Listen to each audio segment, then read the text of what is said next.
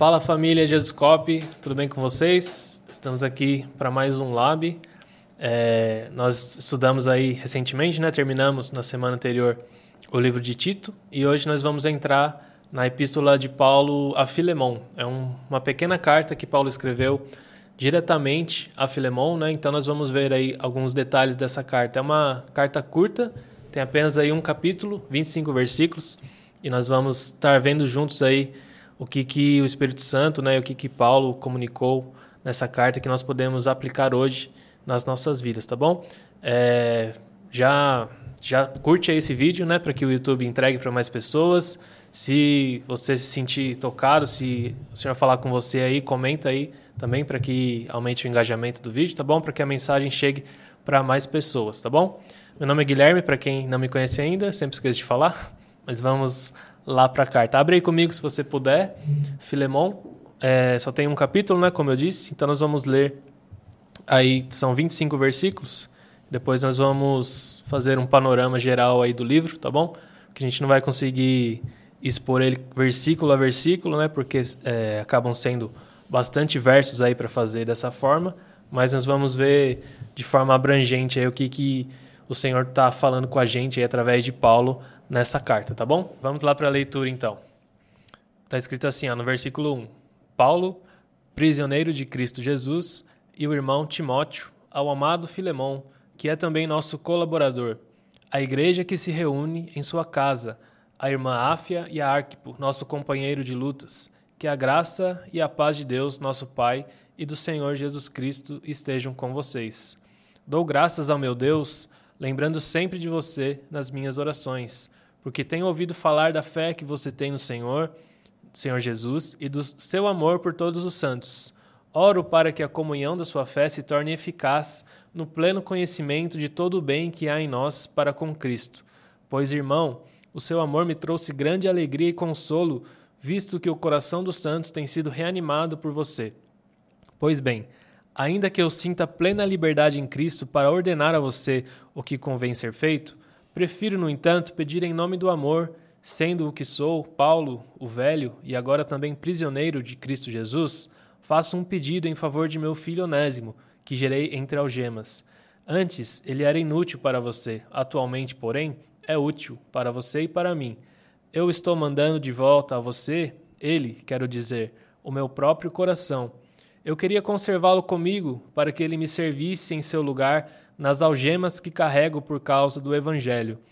Mas não quis fazer nada sem o seu consentimento, para que a sua bondade não venha a ser como que uma obrigação, mas algo que é feito de livre vontade.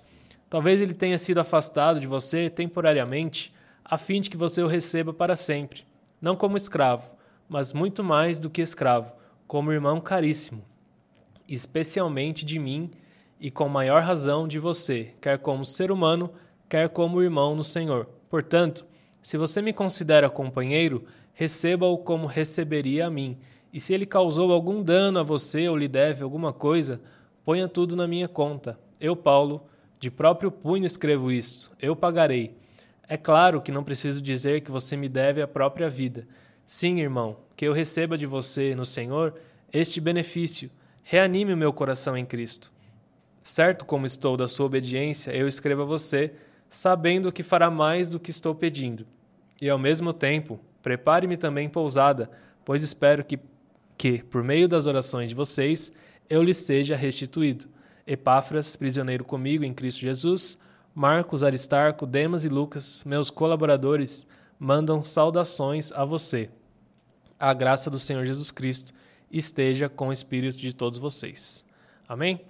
Então vamos fazer uma oração e a gente já parte para o estudo do livro, tá bom? Feche seus olhos aí se você puder, Pai. Muito obrigado, Pai, por mais esse momento aqui juntos em comunhão ao redor da tua palavra, Senhor. Nós somos gratos, Pai, porque nós temos a possibilidade, o privilégio de poder estudar esse livro aqui juntos, Pai, em comunidade, em família, Senhor. Nós pedimos, Pai, que o Senhor esteja conosco nesse momento, que Teu Espírito nos conduza, Pai, que a Tua voz seja ouvida através da Tua palavra, Senhor, que os nossos corações venham ser transformados, mudados pelo Teu Espírito Santo, Pai, que, que haja, Pai, transformação, que haja renovação, que nós sejamos encorajados, exortados pela tua palavra, Senhor. Que o Senhor fale conosco, Pai. No nome de Jesus nós te pedimos. Amém? Então vamos lá ver essa carta, né? Vocês viram que é uma carta né, curta, relativamente curta, é, comparando as cartas aí do Novo Testamento, tá bom? É até interessante a gente poder estudar ela de uma vez só, né? Porque essa é a forma correta de se ler né, uma carta. Então, nós podemos fazer essa leitura corrida aí de todo o texto que Paulo escreveu, nos dá uma compreensão melhor do que Paulo está dizendo na carta. Né, essa carta foi escrita, como já disse, diretamente a Filemon, que era um servo do Senhor ali, provavelmente, muito provavelmente, morava na cidade de Colossos, tá bom? E ela foi escrita também muito provavelmente junto com a Epístola aos Colossenses. E inclusive pode ter sido enviada junto, né? Porque a gente vê lá no capítulo 4 quarto da carta de Colossenses que Paulo diz, né, que está enviando Tíquico e o próprio Onésimo, que é citado aqui, lá para a cidade. Então, muito provavelmente foram eles mesmos que entregaram essa carta também a Filemon, tá bom? Ela é foi escrita muito provavelmente no mesmo período também, né, do que a carta de Colossenses, ali por volta do ano 60 a 62 depois de Cristo, e foi enviada então por eles. Né? Muito provável também que tenha sido escrita em Roma pelo apóstolo Paulo ali na sua primeira prisão. Né? Não é um consenso isso. Alguns teólogos dizem que pode ter sido em Éfeso, porém a maioria crê que foi nesse período da prisão de Paulo em Roma. Tá bom? E nós vamos dividir ela aí em quatro, quatro partes, digamos assim, né? A primeira parte, do verso 1 ao 3, é a saudação que Paulo faz ali a Filemon, né? E até a igreja que se reúne em sua casa. Então, no verso 4 ao 7, ele faz uma breve oração por todos eles. No verso 8 até o 20, ele então entra com o assunto principal, né? Que é esse pedido que ele faz a Filemon na carta em favor de Onésimo e do verso 21 ao 25 já é a finalização aí, né, a despedida e os pedidos de oração que ele faz e enfim, se despede basicamente ali do verso 21 ao 25. É, como eu já disse, né, a carta foi escrita ali por Paulo em Roma, então, junto com a carta de Colossenses e enviada por Tíquico e o próprio Onésimo.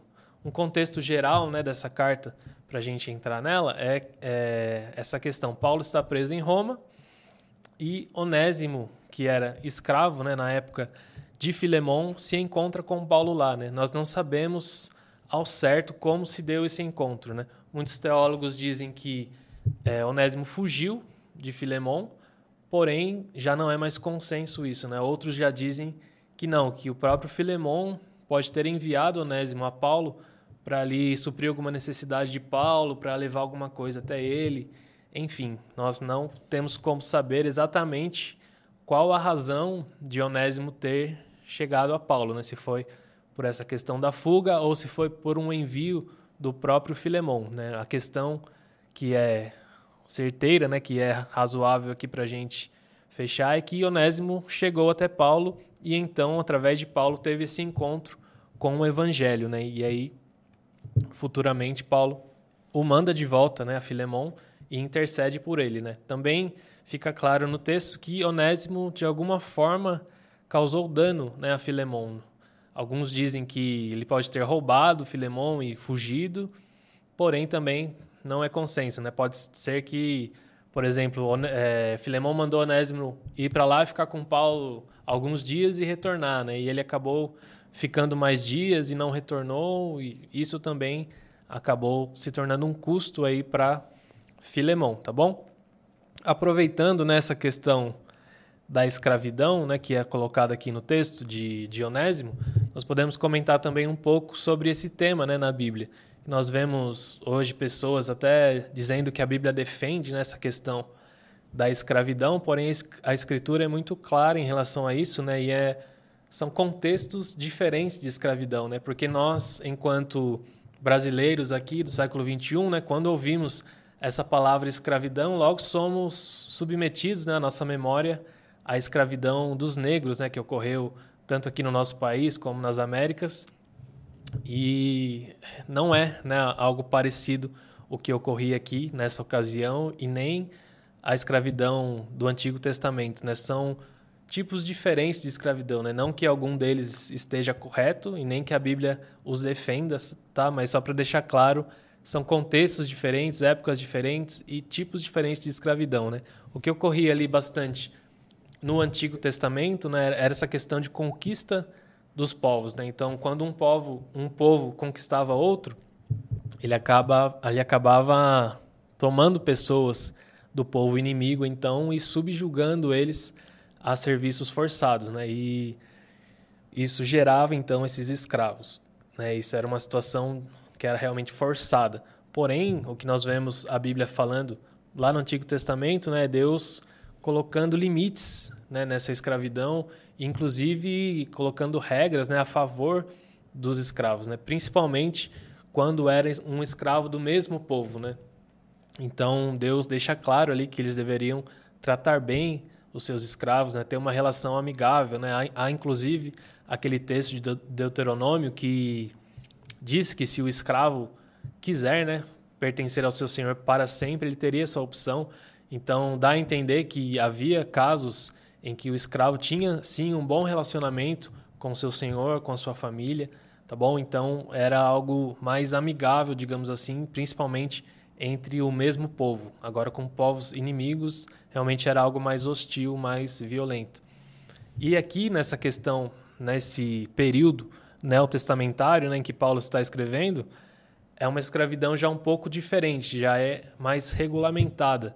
Era como se fosse um vínculo de emprego, digamos assim, porque os escravos não eram confinados necessariamente, eles não ficavam, não tinham privação de, de liberdade geográfica, digamos assim, eles tinham dias de folga.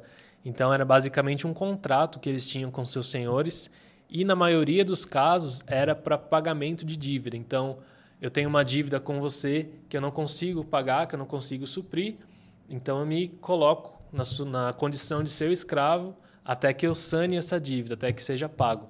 Tá? Então, muito provavelmente, era esse o caso de Onésimo aqui e a grande maioria dos casos aí de escravidão nesse período do Novo Testamento, tá bom? Então, a palavra de Deus, né, em momento algum, defende essa questão da escravidão, nós vamos ver aqui que, pelo contrário, né, o evangelho colocado nessa relação aqui traz luz, né, traz um relacionamento diferente, transformador para aquela época, algo que era incomum. Né? Embora ah, houvesse essa relação amigável entre o escravo e o senhor, né, ainda havia uma relação de superioridade.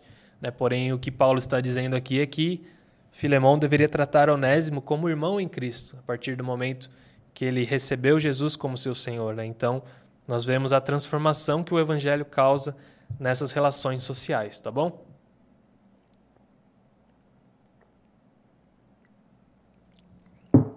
Fica, fica bem claro aqui, é, Paulo escrevendo a favor de Onésimo, então, e buscando que Filemão o recebesse não como escravo mais, mas como um filho amado, né, como um irmão em Cristo.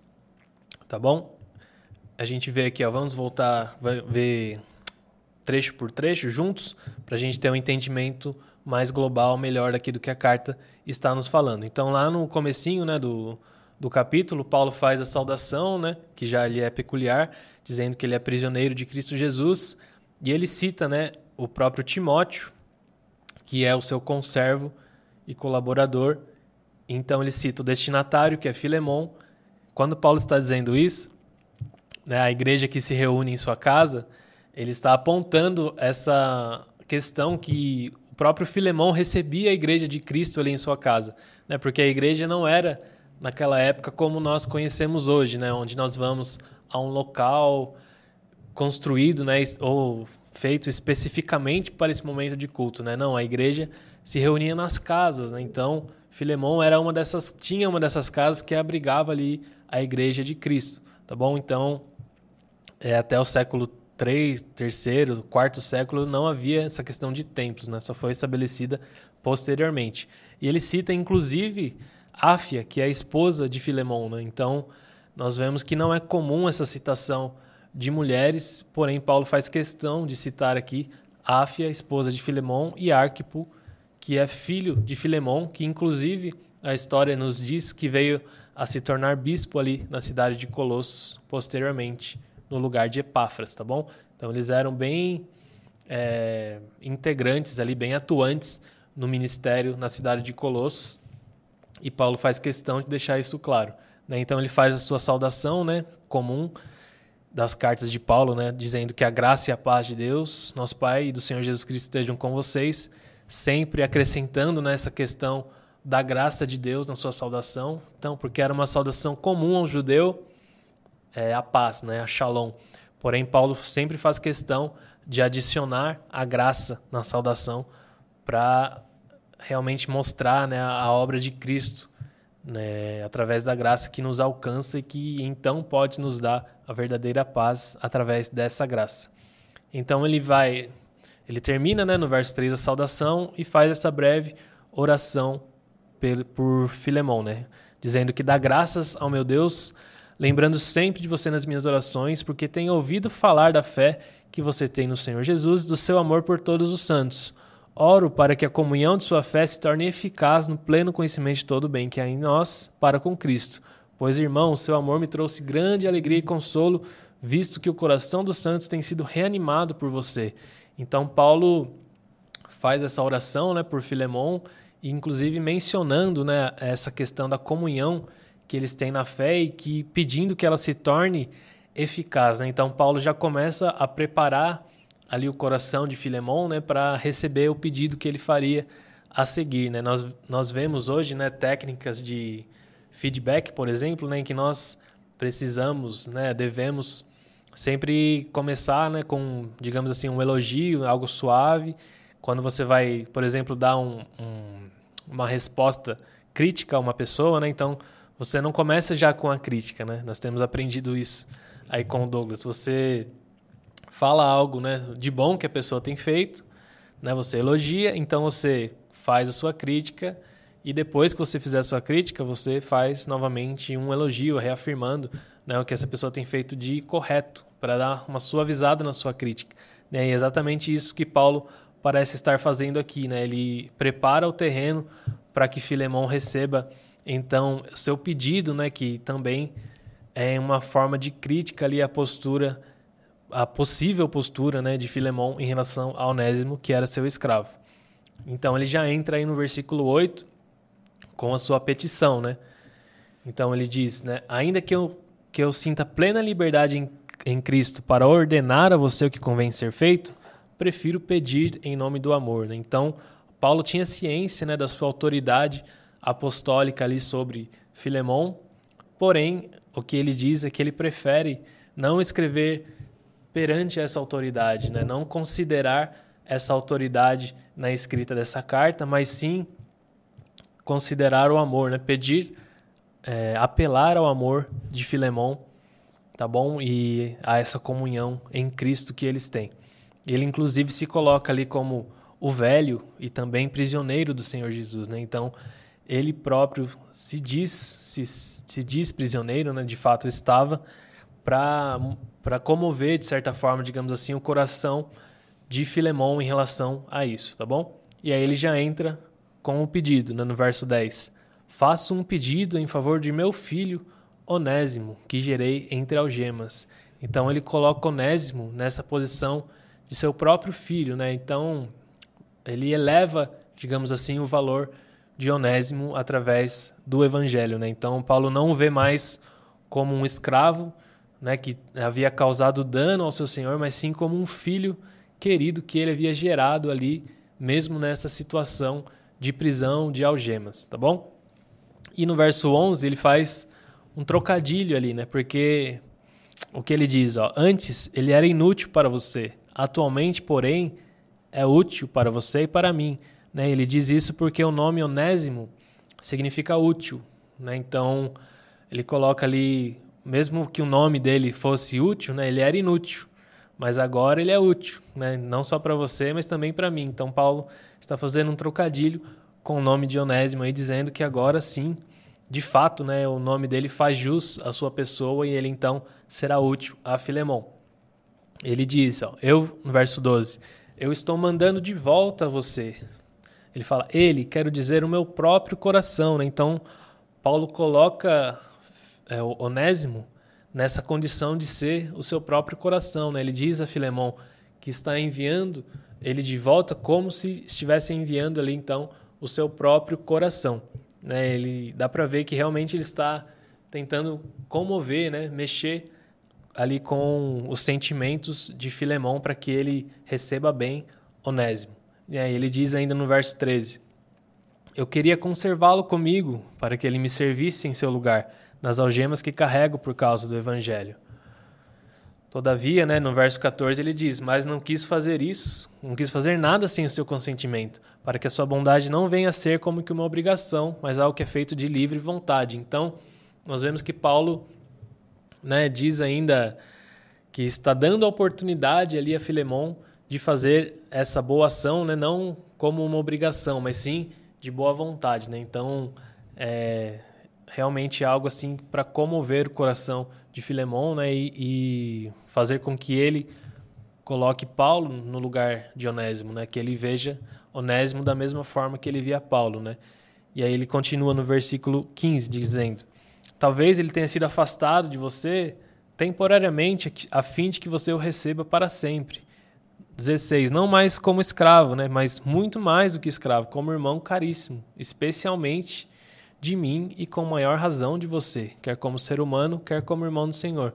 Então ele continua elevando o valor ainda de Onésimo né, perante essa petição.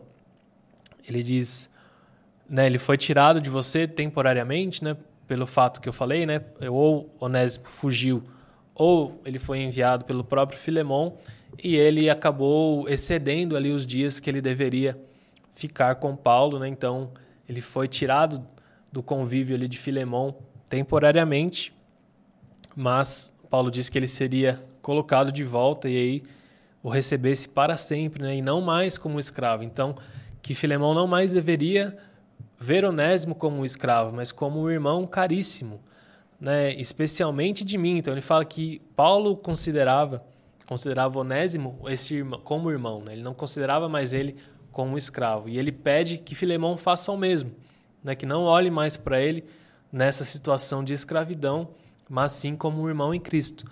Nessa parte também não há consenso se Paulo, entre os teólogos, né? se Paulo está pedindo que ele libere, digamos assim, Onésimo da sua situação de escravidão, ou se está pedindo que ele o receba bem, né? que ele não o puna como ele poderia punir, né? mas sim que o receba bem como um irmão, tá bom? Então não fica claro se ele seria liberado ou não, porém dá a entender, né? pelo menos eu creio assim, que, é, como Paulo disse, para ele receber como receberia o próprio Paulo, né? Então ele faz um apelo além, além do, dos bons tratos, digamos assim, né?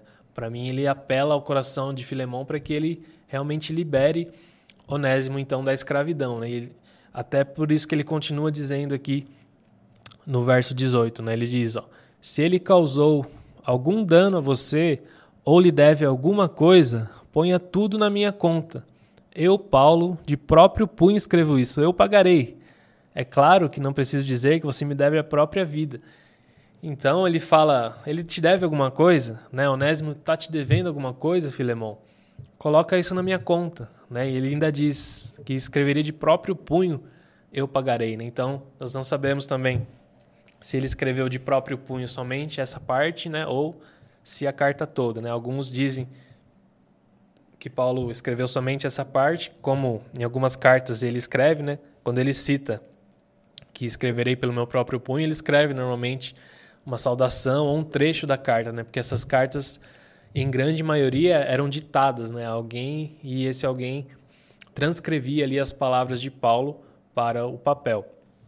Né? Então não é claro se ele escreveu somente eu pagarei ou se escreveu a carta toda, né? Mas o, o importante para nós aqui é que ele se coloca nessa posição, né? Coloca na minha conta, Filemão, né? Não cobre Dionésimo, né? Então dá a entender que Paulo realmente desejava essa liberação de Onésimo dessa posição, então, de escravo. Né? E ele ainda enfatiza, né? é claro que não preciso dizer que você me deve a própria vida. Né? Isso porque, muito provavelmente, né, conversão de Filemão se deu através da pregação de Paulo. Né? Não sabemos onde, né? porque muito provavelmente Paulo não chegou a ir ali na cidade de Colossos, mas pode ser que eles tenham se encontrado sim em outro evento, né? em uma, alguma das viagens que Paulo fez ali por Éfeso ou por Laodiceia. Enfim, talvez tenham se encontrado e então o próprio Paulo tenha pregado o evangelho a Filemão. Tá bom? E ele diz no verso 20: Sim, irmão, que eu receba de você no Senhor este benefício. Reanime o meu coração em Cristo. Então, realmente enfatizando né, essa importância de Filemão atender né, a esse pedido que Paulo estava ali fazendo. Né? Ele, se, ele realmente faz todo um trabalho aqui de, de escrita, né, de forma a persuadir Filemão a então a perdoar, a liberar Onésimo da sua dívida e talvez inclusive da sua condição então de escravidão. Beleza? Então, nós vimos aí até o verso 20. Vamos ver agora o, o finalzinho, né, que é a respeito da, da parte final aí do texto. Verso 21 diz assim: Certo como estou da sua obediência, eu escrevo a você sabendo que fará mais do que estou pedindo. Então, Paulo diz, né? Eu sei que você vai me obedecer, né? Embora eu não esteja te ordenando como um apóstolo, né? Eu estou certo de que eu, eu posso contar com essa sua obediência, que você fará inclusive mais do que eu estou lhe pedindo aí em relação a Onésimo. E continua dizendo: E ao mesmo tempo, prepare-me também pousada, pois espero que por meio das orações de vocês eu lhe seja restituído. Então, Paulo tinha essa expectativa de ser liberado da prisão né, e poder finalmente visitá-los é, ali na casa de Filemão, né, na comunidade ali de Colossos. Ele termina com as saudações dos irmãos que estavam com ele ali, né? Epáfras, prisioneiro comigo em Cristo Jesus, Marcos, Aristarco, Demas e Lucas, meus colaboradores, mandam saudações e finaliza com a sua clássica né, também saudação, a graça do Senhor Jesus Cristo esteja com o espírito de todos vocês. Né? Então ele cita aqui Epáfras, que provavelmente foi quem fundou a igreja ali em Colossos, Marcos, que foi o seu ajudador, né, que é citado no livro de Atos, Aristarco, Demas e Lucas, que é o escritor também de Lucas e Atos, colaboradores ali com Paulo, e termina deixando todos ali com a graça do Senhor Jesus Cristo e o Espírito Santo, né, com todos eles.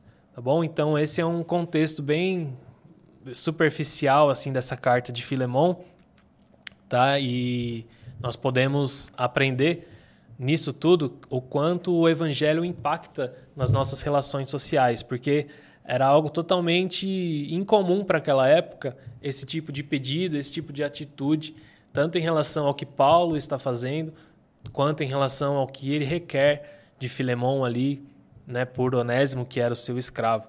Então, é algo realmente transformador, revolucionário ali para aquela época, o meio como Paulo se coloca ali intercedendo realmente por Onésimo, né, que Onésimo não tinha muito o que fazer né, na sua condição ali de escravo, não tinha muito como se justificar perante Filemão, porém, quando ele encontra Paulo, quando ele encontra o evangelho de fato, Paulo então se coloca nessa situação né, de ser o intercessor ali perante Filemão a favor de Onésimo. Né? Então, nós vemos nesse texto né, que nós podemos aplicar de forma bem direta assim, em relação à nossa vida. Né? Então, nós podemos, da mesma forma que Paulo, né, nós podemos, na verdade, nos colocar no lugar dos três ali. Né?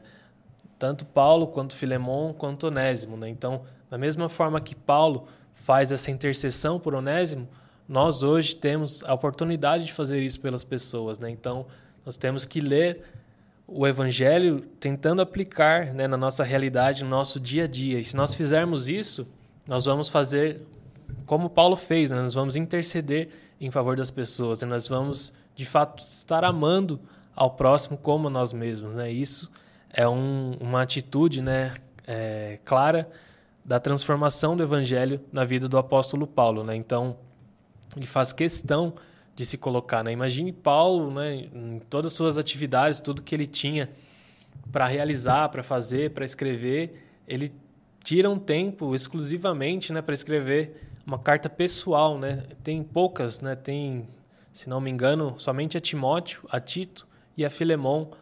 Paulo escreveu de forma pessoal. Né? Então, era algo realmente importante. Né? Paulo tinha como importante. Né? Então, ele tira esse tempo para fazer isso, essa intercessão por Onésimo. É, então, nós vemos né, que Paulo tem esse papel aí no livro de intercessor Filemon era né, essa pessoa que precisava ainda, é, que sim, tava, estava caminhando no Evangelho, né, porém, como todos nós, precisava ser aperfeiçoado né, e tinha sofrido uma ofensa. Né, então, ele tinha sido ofendido por Onésimo e Paulo pede a ele, releve, né? deixe, deixe a ofensa de lado, né? aprenda a sofrer o dano, né? como o próprio Jesus nos ensinou. Né? Aprenda você a ficar com prejuízo, né? não não espere sempre, sempre justiça. Né? A palavra diz que nós devemos sofrer injustiças muitas vezes, né? E com alegria por causa de Cristo, né? Então, o próprio apóstolo Pedro também nos diz, né, que se nós sofremos justamente, né, por algum mal que nós fazemos, nós não temos do que reclamar, né? Mas se nós sofrermos, que seja de forma injusta, né, como cristãos. Então, se nós temos que passar por tipos de sofrimento, dificuldades, que realmente seja de forma injusta, né? que nós aprendamos a receber isso com um coração grato, um coração alegre, da mesma forma que os próprios apóstolos ali, como diz né, em Atos, receberam açoites, receberam prisões alegres, né, por terem o privilégio de estar sofrendo como Cristo sofreu. Né? Então, que possa ser assim conosco, né, que nós aprendamos a sofrer, né, de fato. Né? Até recentemente nós tivemos a pregação do Arthur sobre o custo do discipulado, né? Que nós aprendamos realmente esse custo, que tem um custo e que exige de nós renúncia, que exige de nós aprendermos a, a viver dessa forma, né? Aprender que isso é algo comum ao cristão, né? Como o próprio Paulo escreve a Timóteo, né? Se alguém deseja viver piedosamente, ele será perseguido. Então isso é fato, né? Que acontecerá conosco uma hora ou outra, né? Então que nós aprendamos a lidar, a conviver com esse tipo de situação, como Paulo também pede a Filemão que aprenda nesse caso né, e receba bem é, o Onésimo, que era o seu escravo, como um, um filho amado, né, não mais nessa posição de escravo, tá bom? E nós também podemos nos colocar né, no lugar de Onésimo. Então, né, até uma, uma ilustração do próprio Evangelho, né, esse texto, porque o que ocorre. Né? Filemon era como se fosse o pai né? na, na situação de alguém que foi ofendido, de alguém que sofreu pelo erro do outro. Né? Então, ele, ele sofre o dano pelo erro de Onésimo, né? pelo pecado de Onésimo.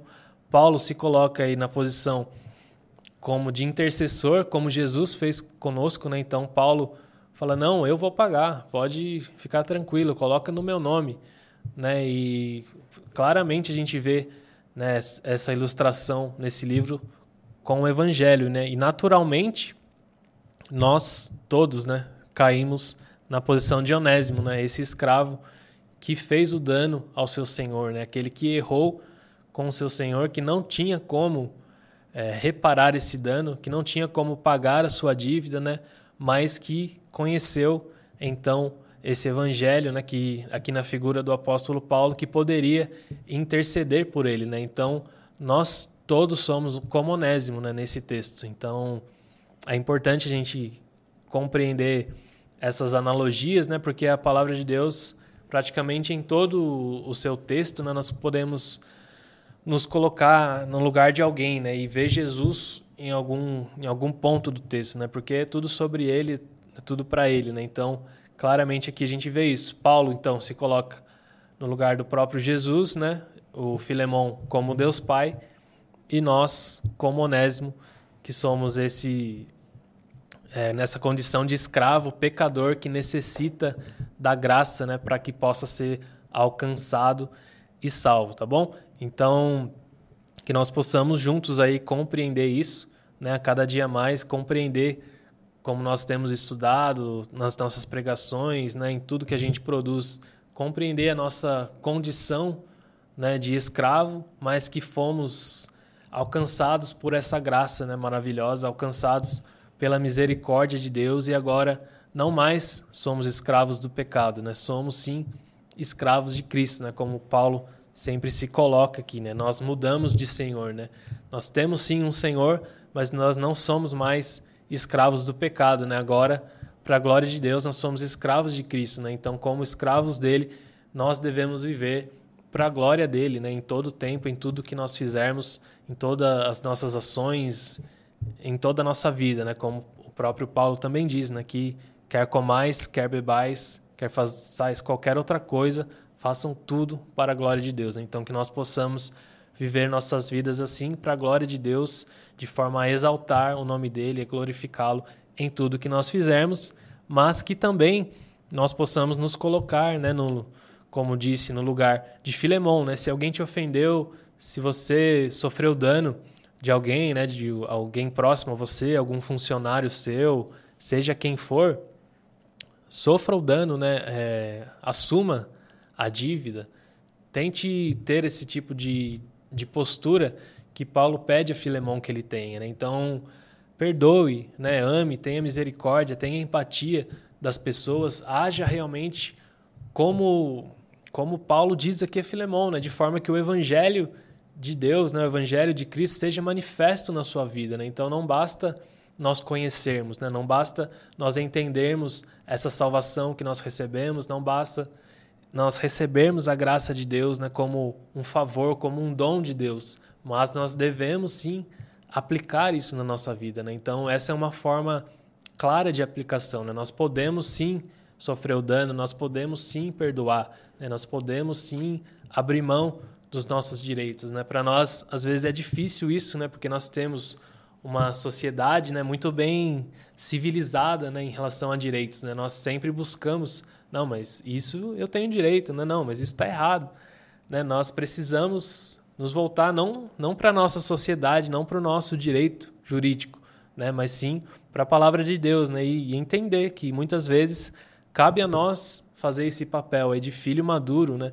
e sofrer o dano para que outros sejam alcançados. Né? Então, que nós possamos fazer isso e ainda mais, né, que nós possamos, quem sabe, nos colocar como Paulo um dia nesse papel intercessório, né, por outro.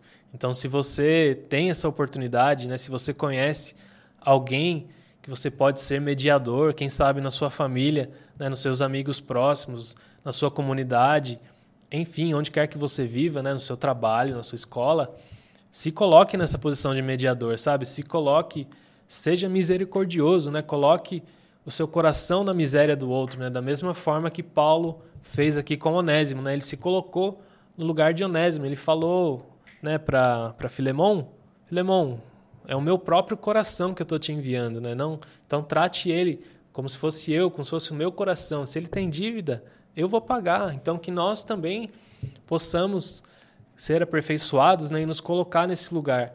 Não, ele deve para você? Tá bom, pode quitar a dívida que eu vou pagar. Né? Quem sabe nós não tenhamos esse privilégio um dia de fazer isso por alguém e assim mostrar também parte do evangelho de Cristo, né? dessa boa notícia né? que abrange sim toda, todas as áreas da nossa vida. Né? Porque muitas vezes nós vemos o evangelho né? como algo que é para novos convertidos. Né? Não, a pessoa ouviu o evangelho, né? ouviu a boa notícia. Né? Porém, não é, não é só para novo convertido. Né? O evangelho é algo que tem que estar presente em todos os nossos dias. Né? Nós temos que buscar aplicá-lo em todas as áreas da nossa vida. Né? Então, porque ele é, ele é uma resposta para tudo. Né? O evangelho não é algo simplesmente para o novo na fé, simplesmente para que nós conhecemos, né, de forma conheçamos de forma superficial o que Jesus fez conosco, mas ele é a aplicação da palavra de Deus para todas as áreas da nossa vida. Né? Então, que nós possamos conhecer e aplicar o Evangelho em tudo que nós formos fazer para a glória de Deus. Tá bom? Então, basicamente é isso. É nosso estudo aí de Filemão.